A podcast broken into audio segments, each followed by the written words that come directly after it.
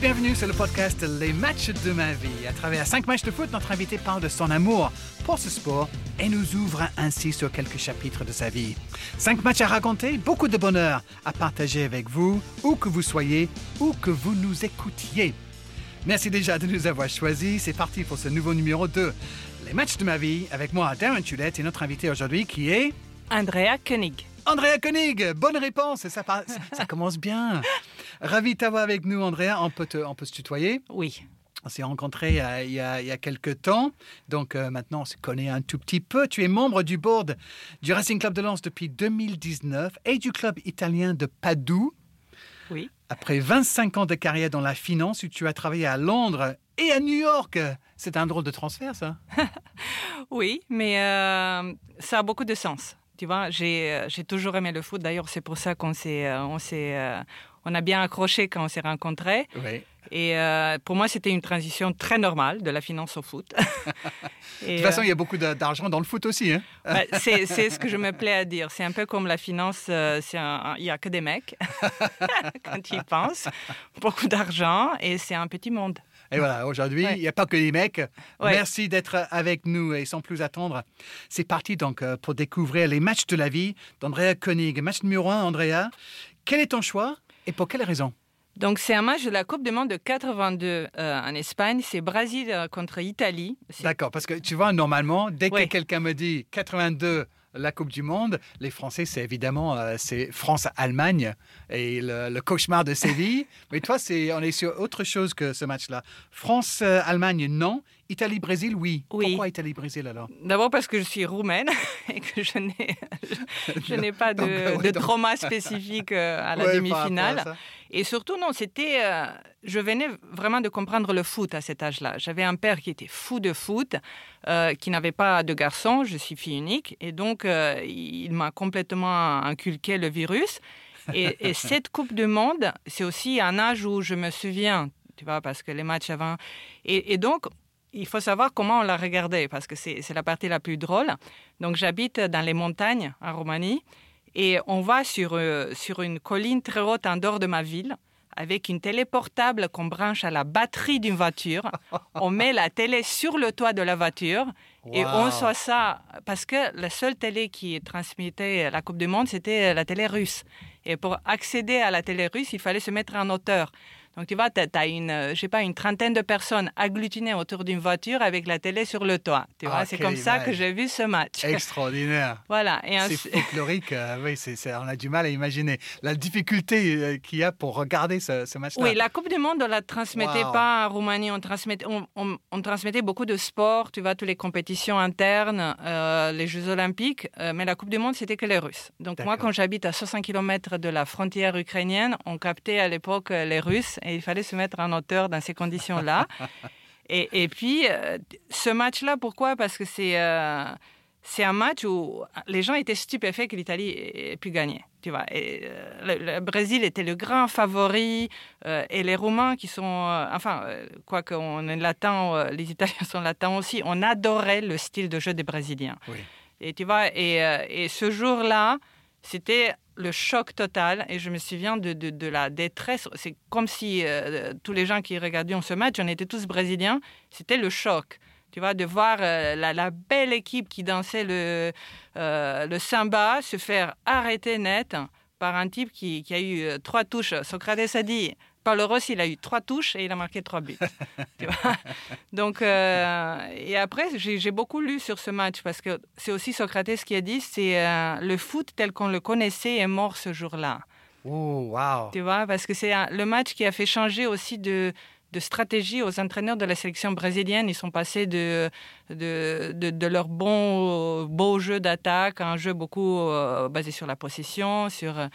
Voilà, donc c'est euh, pour moi c'était le premier match dont je, dont je, me souviens avoir provoqué une réaction très forte. Ah oui, c'est ton côté romantique alors. Oui, oui, et ce côté, tu vois, la surprise, la, la tristesse pour, pour les beaux joueurs brésiliens. Mais bon, après, euh, tu vois, c'était euh, aussi un point tournant dans, dans l'histoire du foot. Oui, non, mais pense. effectivement, le, le Brésil de Socrates que tu as cité, Zico, Falcao, Ouais. ça jouait un, un football euh, vraiment euh, oui, Joyeux, magnifique, Ouais. oui, pour les romantiques. Et quand on regarde ce match-là, le Brésil, en plus, il venait de battre le, le champion de titre, l'Argentine, euh, pour être dans ce... On avait une, une drôle de, de Coupe du Monde, il y avait deux phases de poule. Oui, c'est ça. on a eu tellement de choses bizarres dans, par le passé, mais l'Italie arrive alors, après avoir eu une qualification très compliquée. Ils sont, ils sont seulement avancés grâce à avoir marqué un but de plus que le Cameroun après Ouais, trois de- matchs nuls. Donc oui, l'Italie, ça faisait pas rêver. Le Brésil, le Brésil c'est tout autre chose, effectivement. Et il y a eu cette histoire extraordinaire de Paolo Rossi, euh, comme tu dis, qui marque trois buts. Jusque-là, il n'avait pas marqué un but à cette Et- Coupe du Monde. Il était de retour en sélection après des histoires de, de Paris. de Paris, ouais. de matchs truqués. Ouais. Il avait été en prison. Donc, il y a toute une histoire pour qu'il soit là. Et il devient le héros d'Italie ce jour-là avec ce triplé contre le Brésil. Mais quelque part, ça t'a attristé. Alors, tu étais euh, dans quel état à la fin de cette rencontre? Non, j'étais euh, aussi triste que tous les gens autour de moi. Tu vois, j'étais comme une éponge, euh, comme une éponge pour, pour les réactions. Et on était tous complètement choqués Ah oui. par, par le résultat, je Et donc, pense. tu as 9 ans à, ce moment-là. Et je me souviens de, de, de ce jour-là comme étant le match de, de cette Coupe du Monde. Bon, on n'avait pas eu encore la France-Angleterre, la France-Allemagne, parce que Oui, ça oui, aussi, ça oui. m'a choqué pour une autre raison. Mais pour moi, c'était le match qui, dont je me souviens le plus euh, à cet âge-là. 9 ans, tu regardes avec ton papa, tu dis, euh, tu es fille euh, unique, et plein d'autres gens qui regardent cette télé perchée sur le, le toit d'une voiture, euh, sur une montagne en. Roumanie. C'est, non, mais c'est quand même une image euh, assez exceptionnelle. Il y a qui d'autre alors euh, autour de toi? C'est nos voisins. Donc, tu vois, en Roumanie communiste, le sport était euh, quelque chose de communautaire. Donc, on habitait tous dans des petits HLM et on se voyait chez les uns chez les autres quand il y avait un match. C'était une occasion de partager un peu de nourriture. C'était très joyeux comme, situation, tu vois. Et c'était. et c'est la chose que j'ai toujours cherché dans le foot, c'est d'appartenir à une communauté. Et c'est pour cela que, que je me rends très bien compte pourquoi j'ai choisi, euh, dans tous les pays où j'ai vécu, j'ai toujours eu besoin d'appartenir à, à- à un club parce que j'avais besoin de cette communauté.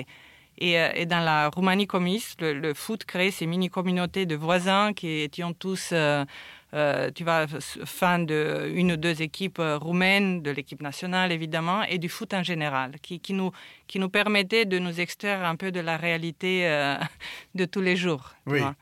Et tu as quel souvenir de, cette époque-là et de ton enfance alors? C'était une enfance comment? Euh, C'était une enfance assez heureuse parce que j'étais ignorante. On était complètement coupé de, l'extérieur. On avait deux journaux qui publiaient que des nouvelles euh, approuvées par, le parti. Il n'y avait pas d'Internet à l'époque.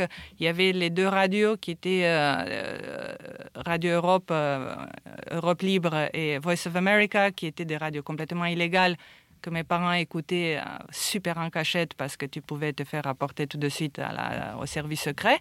Mais tu- on ne savait pas ce qui s'est passé. Dans, il y a plein de choses que j'ai appris euh, 20 ans après de ce que qu'elles aient eu lieu Hmm. pendant que moi je, je vivais. Ouais, Petite gamine dans- innocente. Quoi. Voilà, Ouais, donc du coup, quand tu es innocent, tu, tu, tu vois, euh, tu vois seulement ce qui est autour de toi et tu te dis, il me manque.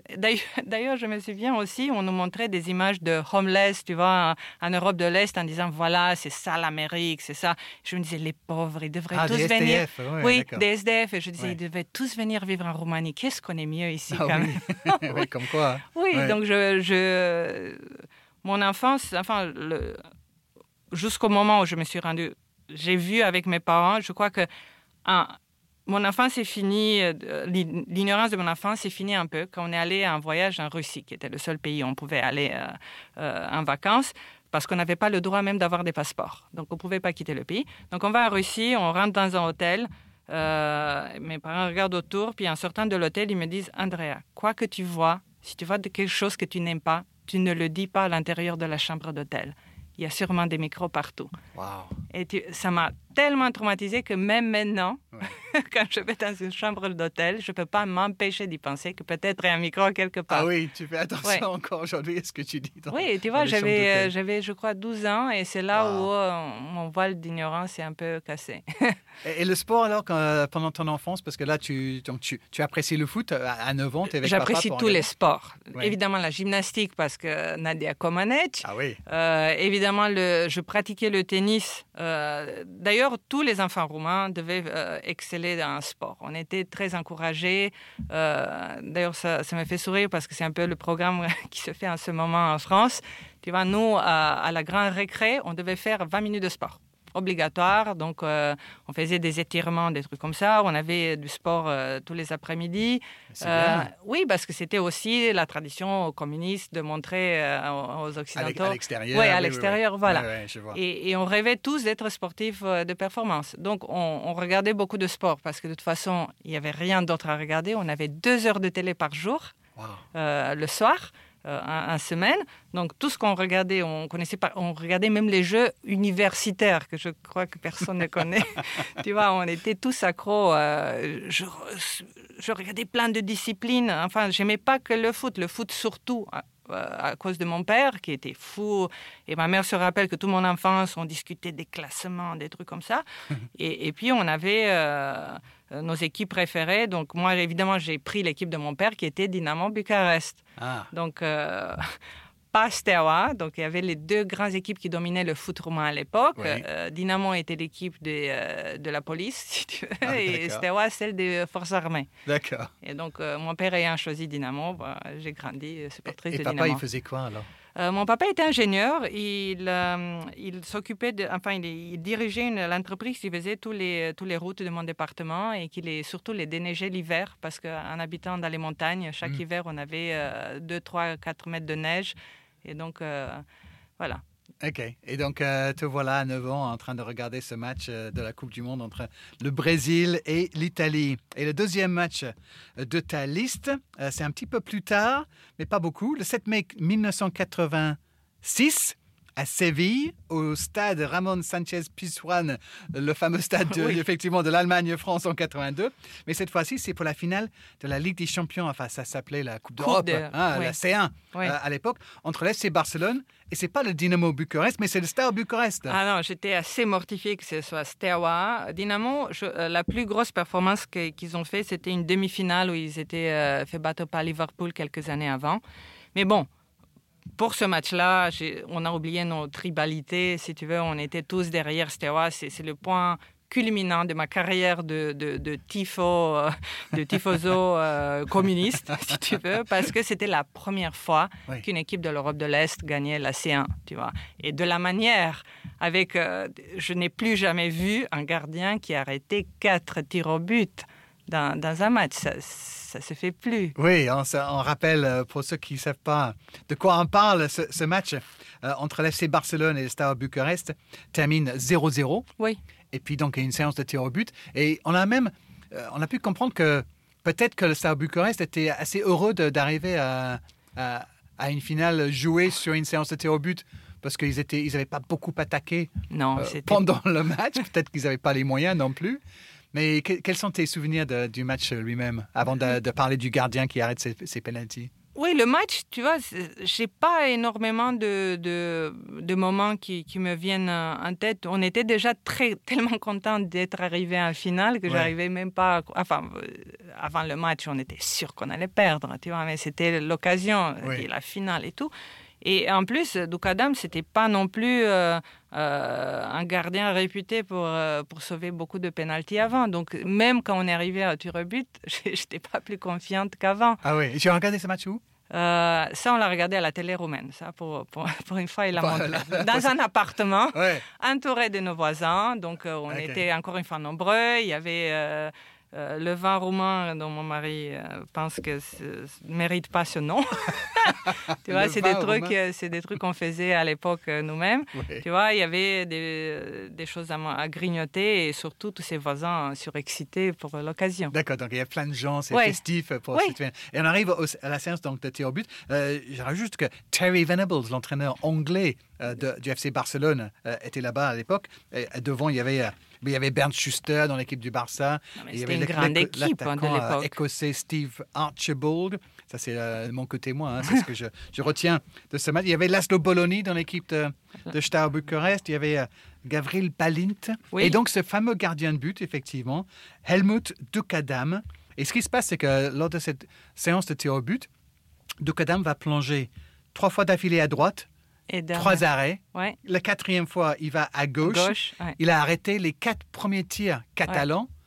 Et donc, le Steaua Bucarest remporte cette, euh, ce- ce- cette finale grâce à, à- à cette performance absolument extraordinaire de ce gardien. On n'a jamais vu pareil depuis. hein. Oui, parce qu'il a eu un accident, euh, donc il y a eu plein de théories du complot. Après, euh, euh, il s'est fait casser les doigts par la police secrète, ou enfin tout ça, c'est n'importe quoi. Et en réalité, il, il a eu, euh, si je me rappelle bien, un accident. euh, il a dû se faire opérer des mains et il a plus, euh, plus jamais pu jouer. Euh, Ah, très wow. peu après, quelques mois après ou un an après.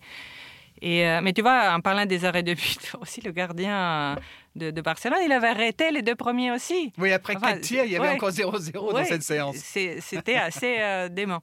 Mais moi, ce que je me souviens, c'est cette joie et aussi la fierté de, de dire on est les premiers à gagner, euh, euh, le premier du groupe de l'Est, de bloc de l'Est à gagner Eh la oui, eh oui. Et, et même si je n'étais pas fan de Steaua, j'étais fière.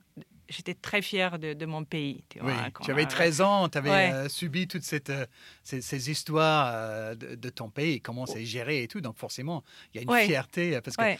Et ça reste une des, des plus grosses surprises dans l'histoire de la Ligue des Champions, cette victoire. Oui, et j'ai regardé, en me préparant, j'ai regardé un peu le, la trajectoire de Steaua. Ils ont eu quand même euh, des, des bons tirages, tu vois. Alors que Barça avait battu des gros noms, Steaua, ils ont eu un peu de chance pour arriver en finale, mais bah, c'était juste Anderlecht en demi-finale. Je crois Ouais, bah, à que l'époque, c'était à l'époque beaucoup euh, moins de matchs, effectivement, Ouais. pour arriver en finale. Mais quand même, ça Ouais. reste une victoire et une triomphe contre, contre l'Ouest. C'est l'Est qui bat l'Ouest. Oui. Et donc, à 13 ans, Et- tu vis ouais, et euh, comme j'étais tellement indoctrinée, euh, Oui. tu vois, à l'époque, j'ai dit ouais, voilà, on leur montre que non, si on peut. Extra.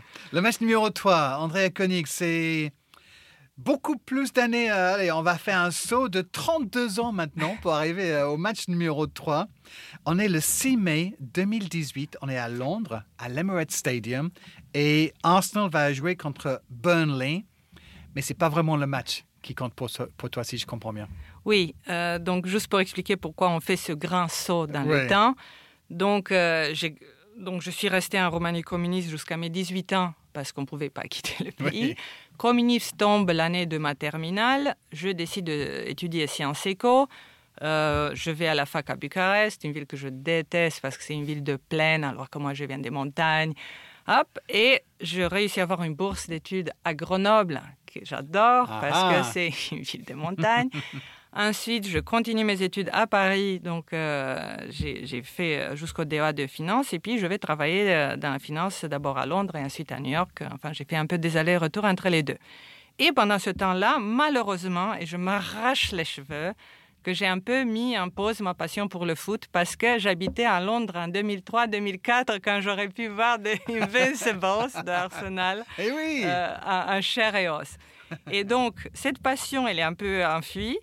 Euh, et ensuite, je deviens, quand je deviens la maman d'un petit garçon qui devient fou de, de foot, j'ai dit, OK, on, on va regarder ensemble. Et euh, je la mets à un match. Et c'était, euh, j'ai hésité entre ce match Arsenal versus Burnley et le premier match que j'ai vu avec lui en Angleterre, qui est Arsenal versus Man City, demi-finale de FA Cup à Wembley. Et Arsenal gagne. Et là, ce jour-là, je suis tombée amoureuse de tout. Ah je oui. suis tombée amoureuse de f- football en Angleterre, de Arsenal, de Arsène Wenger, de, euh, de, de ce sens de communauté que finalement j'avais trouvé quelque part en Angleterre. Tu vois, de- fait que le type à côté de toi, c'est une des rares fois où ton accent compte peu, euh, ta couleur de peau compte peu, ton, euh, ton, revenu compte peu. Tu vois, tout ce qui compte, est-ce que tu as l'écharpe rouge et blanc, on fait partie du même, du même clan. Donc, on se, et comme à l'époque Arsenal jouait euh, pas trop bien, ça a été facile de, de récupérer les, les abonnements de quelqu'un. Donc, pendant des années, avec mon fils, on est allé à chaque match d'Arsenal. Jusqu'à ce jour de 6 mai 2018, quand c'est le dernier match de Arsène Wenger. Euh, et là, j'ai convoqué toute ma famille. Ma fille, euh, mon mari qui n'aime pas le foot euh, et qui, qui n'aime pas les, les stades, tu vois, il est un peu agoraphobe. Ensuite, ma fille qui à l'époque avait même pas 7 ans, qui connaissait rien ou rien. Donc j'ai dit, c'est un jour historique. Vous devez être présent au dernier match d'Arsène Wenger. C'est c'est la légende d'Arsenal. J'explique, voilà, tout ça. Et puis le, le jour même, je suis très émotionnelle. Je crois que j'ai jamais pleuré autant de ma vie. Et, et, je crois qu'Arsène a dit dans un entretien plus tard, elle a dit, c'était comme un funérail de première classe. Hmm. Et pour moi, c'était un funérail. Et ma fille, qui, qui, qui est le miroir de sa maman, pleurait aussi puisqu'on était euh, assis à côté. On avait tous des t-shirts rouges euh, distribués par le club où c'était marqué Merci Arsène. Il a fait un speech incroyable, très court, très euh, vraiment. C'était tout était très touchant et très sobre de sa part. Enfin, pour moi, c'est un homme tout ce qu'il a fait pour Arsenal, ce, ce club devrait, on lui a fait la statue cette année c'est vraiment euh, euh, c'est grâce à lui aussi que je suis tombée amoureuse de ce club. Euh, et, et, je sais, sais même pas comment je réagirais si je le voyais en chair et os, tellement j'admire cet, homme. Et d'ailleurs, pour l'anecdote, le soir même du match, je dois aller pour le travail en Argentine. C'est un vol très long de, de 13 heures depuis Londres. Et je pleure, et je pleure, et je pleure. Et à un moment donné, le type à côté de moi, il dit vous êtes OK, madame Je dis Non c'était le dernier match d'Arsène Wenger. Et le type, il me regarde et me dit Vous êtes vraiment malade, vous. et en plus, le type supporter de Manchester United, donc évidemment. Ah oui. Euh, il n'avait rien à faire. Et, euh, oui, et, tu vois, ce jour-là, c'était très triste parce que je savais qu'une page tournait dans, dans, mhm. l'histoire d'Arsenal. Et, euh, et c'était aussi euh, pour ma fille, euh, je crois qu'elle se rappelle même, parce qu'après, elle est venue un ou deux autres matchs, mais ce match-là, je crois qu'elle a pleuré 90 minutes non-stop. Euh, parce que Son premier match. Alors qu'elle avait gagné 5-0, qu'il y a eu plein de buts. Ouais. mais bon, c'est un match, c'est un match qui m'a qui m'a beaucoup attristé. Ah, je vois, un match qui, a vraiment marqué, effectivement. Arsène Wenger, c'était son dernier match à domicile. Après 22 ans au club, trois fois champion d'Angleterre, sept fois la Coupe d'Angleterre, la saison des Invincibles, effectivement, 2003-2004, inoubliable. Le statut est là aujourd'hui.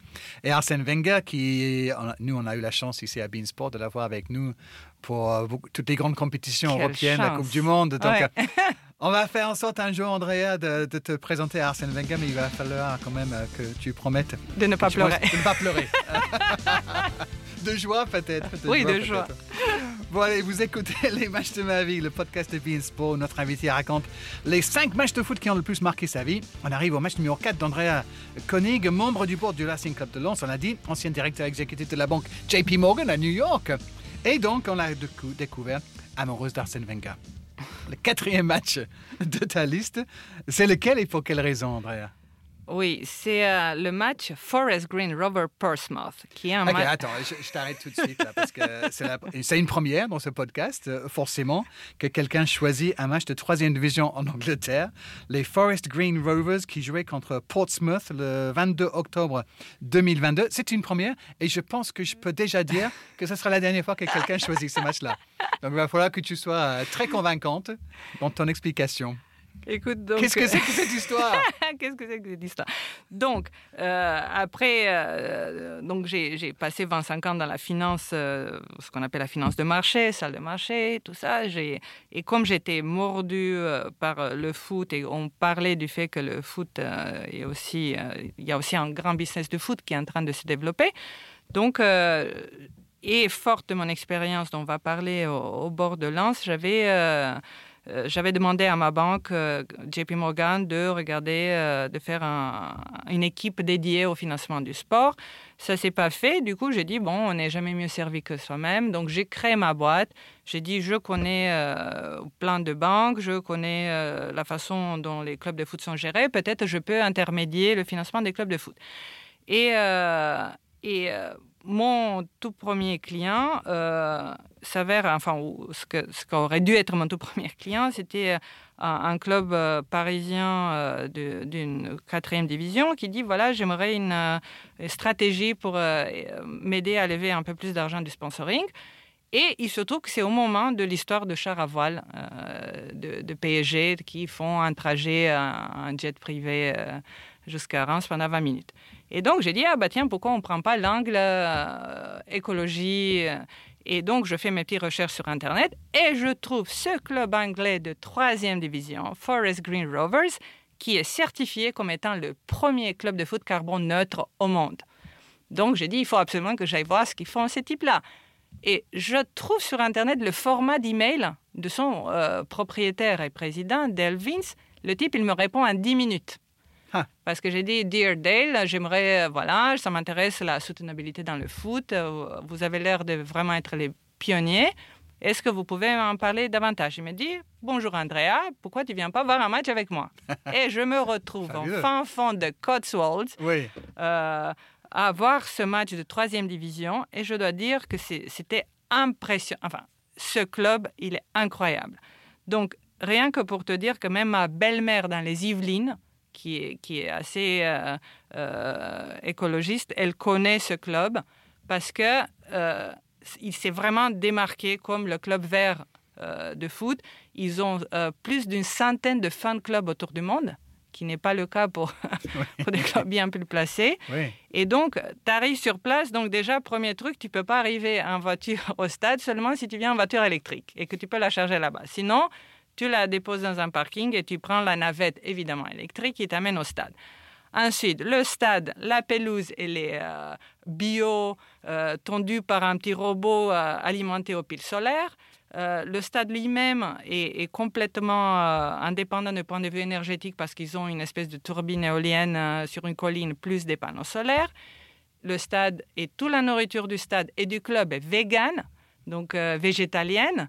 Et les joueurs, chez eux, ils peuvent manger de la viande ou euh, des protéines animales, mais pas au club et pas. Donc le jour de match, euh, je suis dans le salon VIP, donc euh, la nourriture est incroyable et, tout, est, tout vient de 10 km à la ronde.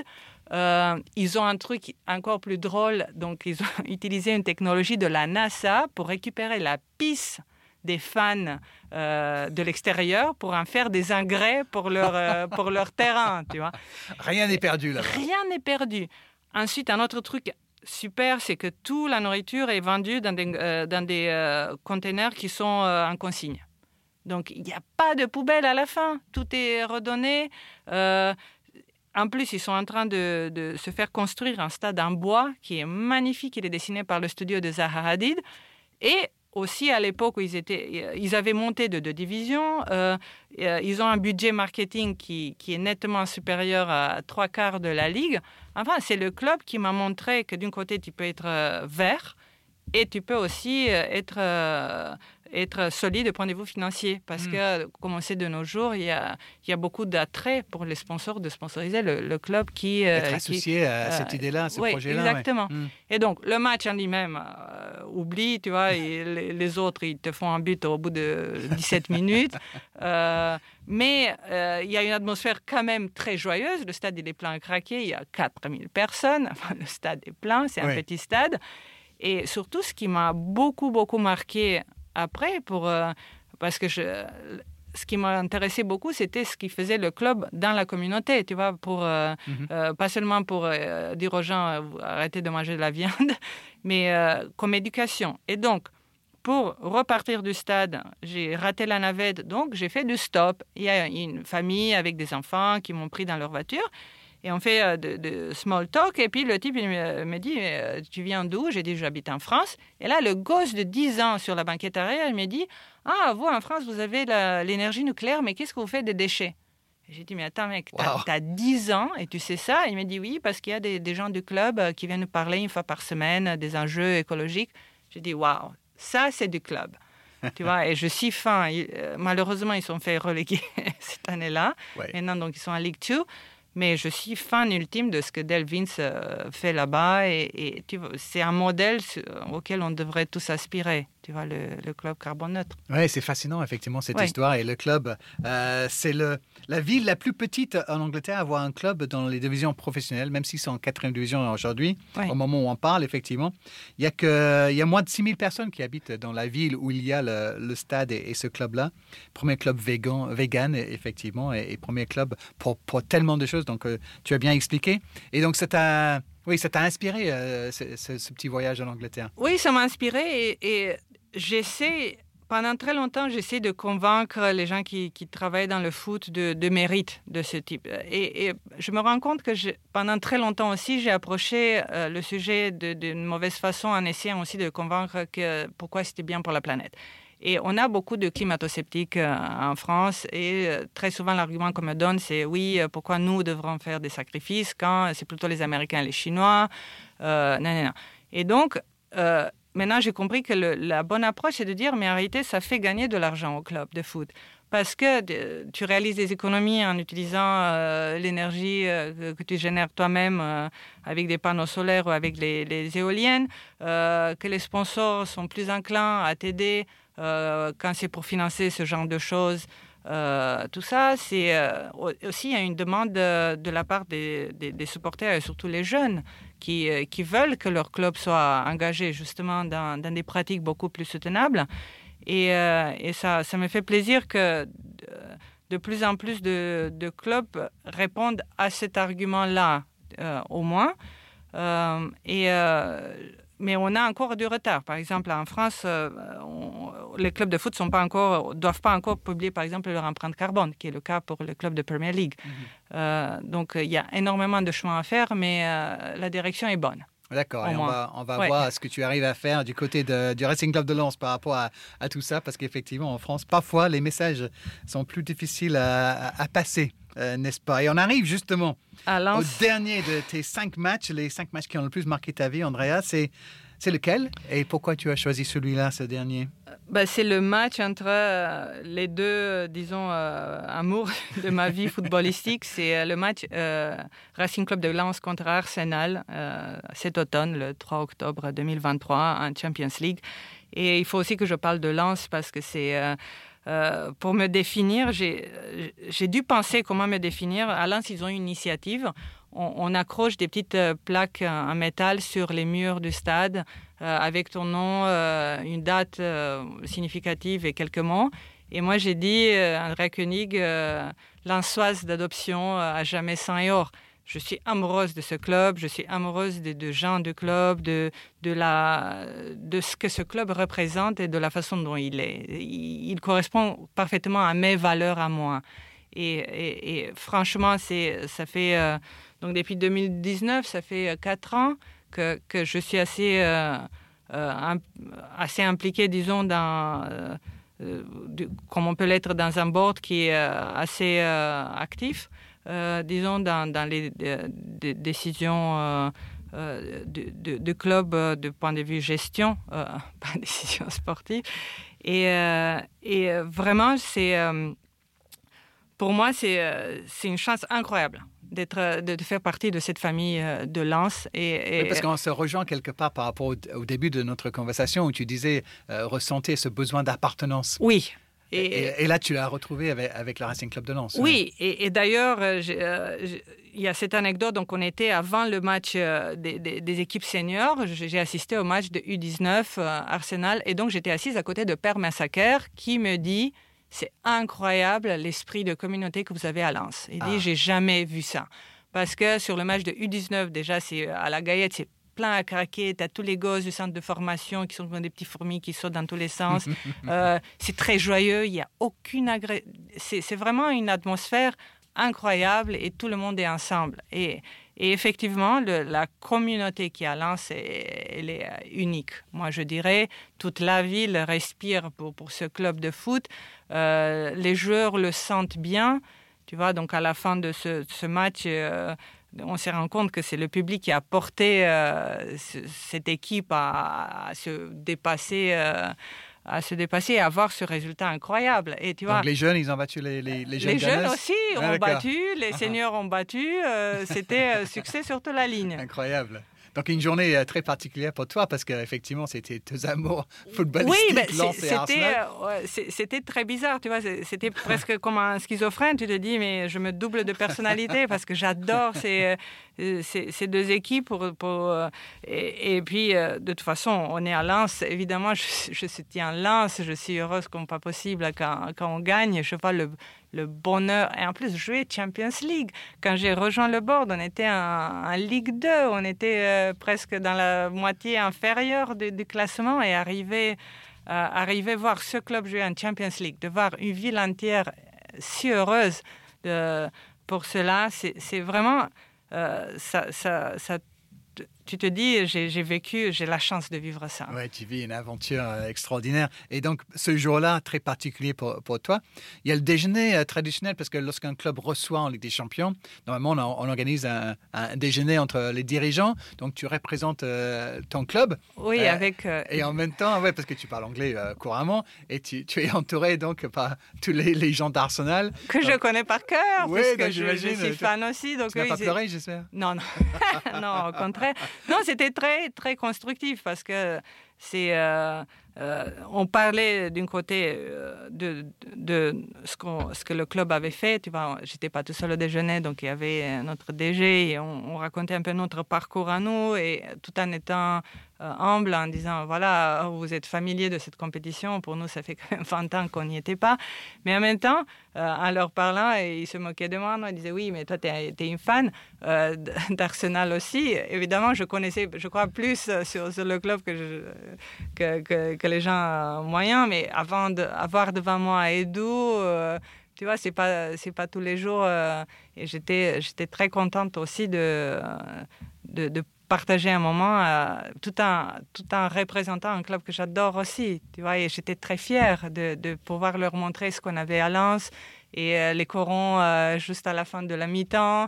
Et, euh, et, franchement, ils, ont, ils étaient assez impressionnés, enfin très impressionnés même de, de l'accueil, de, de l'atmosphère au stade, de, de la ferveur. Oui. C'était vraiment un des meilleurs jours footballistiques jamais. Et avec la victoire du Racing Club de Lens par 2 buts à 1 contre les Gunners, effectivement, ce soir-là, formidable. histoire et une journée extraordinaire, riche en émotions pour, pour toi, Andrea. une femme dans le foot, tu le disais au début, il y a. Oui, je, oui c'était une erreur. J'ai dit il n'y a que des mecs. Il n'y a pas que des mecs, mais il y a 90%. Une femme dans le foot, c'est n'est pas simple. Et euh, j'ai. Euh, j'ai l'habitude d'évoluer dans un environnement masculin, disons, parce que dans la finance, euh, bon, c'est maintenant que ça, ça va, disons, un peu mieux, mais quand j'ai commencé dans les années 90, pareil, il y avait très, très, très peu de femmes. Donc, c'est pas. Et je crois, ce qui m'aide beaucoup, c'est le fait que je connais le foot. Et donc, euh, au début, les gens sont un peu. Euh, il y a certaines personnes qui sont. Le mot anglais, c'est patronizing. C'est. Euh, condescendant. condescendant. Tu vois, genre, oui, ma petite, tu t'intéresses au foot. Et puis, j'ai dit, OK, parlons foot. Mhm. Demande-moi quelque chose. Et, et, puis, quand ils voient que je m'y connais vraiment, alors là, c'est. le jackpot, tu as double respect presque. Parce que te dis, waouh, c'est une fille, elle, elle connaît tout ça. Et puis, je crois que quand on est passionné, ça se voit très bien et ça se voit tellement et puis on oublie que c'est une femme ou, euh, mais c'est vrai que j'aimerais qu'il y en ait qu'il y en ait davantage. Je suis j'en connais plein de filles et on essaie de toutes s'aider entre nous euh, que ce soit, tu vois, la directrice financière de Manchester United ou, ou la fille qui est, euh, par exemple, Norwich, ils ont une fille qui est head of scouting, c'est la seule head of scouting de, de, de, d'un club de ce niveau-là. Donc j'essaie d'avoir un réseau de filles et qu'on s'aide entre nous. Mais euh, je, je, suis aussi reconnaissante aux, hommes qui, qui, qui, qui, m'ont aidé à mettre le pied à l'étrier, qui, qui m'ouvrent des portes. Euh. Comme le président du, du, Racing Club de Lens. Oui, qui, qui, qui est un homme extraordinaire et, euh, et, et que j'admire énormément, énormément pour, pour tout ce qu'il fait pour ce, pour ce club. C'est c'est euh, et je, évidemment je suis pas la seule. C'est euh, c'est je crois la, meilleure chose qui est arrivée au Racing Club de Lens euh, depuis. et demain qu'est-ce qui t'attend alors dans, dans, ce monde du football, Andrea? J'essaie donc ce qui m'attend. J'aimerais m'impliquer davantage donc sur deux axes. C'est donc le côté RSE. Donc j'aimerais vraiment à commencer avec le club de, de Lens, tu vois, à, parce que ça va pas attendre. On ne peut pas rester euh, sur place ou attendre que ce soit que la Ligue euh, qui, pousse les clubs à faire des trucs. Donc le club fait déjà pas mal de choses. Il communique pas d'une façon agressive, mais quand tu, quand tu les suis, tu vois qu'ils vont plutôt en bus pour un, match sur Paris ou les navettes du stade, elles aussi, elles sont maintenant soutenables, électriques. On fait plein de, gestes.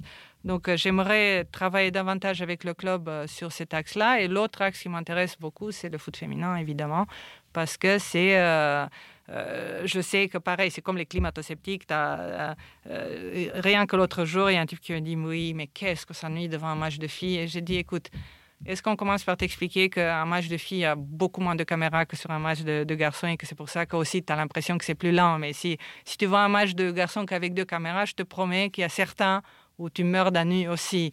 Et euh, d'ailleurs, il y a plein de. Regarde le but de Génie Le Sommaire euh, euh, il, y a, deux semaines. Enfin, il y a, il y a, plein de trucs extraordinaires dans le match de filles. Tu ne vas pas me dire juste on s'ennuie 90 minutes, c'est pas vrai. Et puis, il y a une génération qui, qui, qui sont les filles qui ont 10 ans aujourd'hui et qui s'en moquent que peut-être euh, euh, leur grand-père euh, disent que c'est pas un sport de filles parce qu'elles, elles y vont. Elles vont le faire et je pense que ça, ça va continuer à se développer. Donc voilà. Ah, il y a une belle équipe du Racing Club de Lens qui a cherché à monter en plus. Hein. On, joue, on joue la montée. On a, on a une belle équipe cette année. On a une super entraîneuse, Sarah Mbarek. Donc je suis à fond derrière. Donc, il y a beaucoup de, de, beaux matchs à venir, Andrea. En tout cas, on te souhaite plein d'autres matchs mémorables. Merci beaucoup, Dan. Merci beaucoup d'avoir partagé ces matchs, ces souvenirs, ces, histoires, des moments de vie euh, avec nous. Et on te souhaite, euh, comme je disais, euh, plein, plein d'autres. merci d'être venu nous voir. Merci à vous de nous avoir écoutés. Si notre podcast vous plaît, n'hésitez pas à partager avec vos amis. Et si vous n'avez pas aimé, vous pouvez toujours envoyer un lien à vos ennemis. Vos commentaires sont les bienvenus. N'hésitez pas à nous donner 5 étoiles sur la plateforme où vous nous écoutez. Et je vous dis à très vite pour un nouvel épisode de Les matchs de ma vie. Bye bye.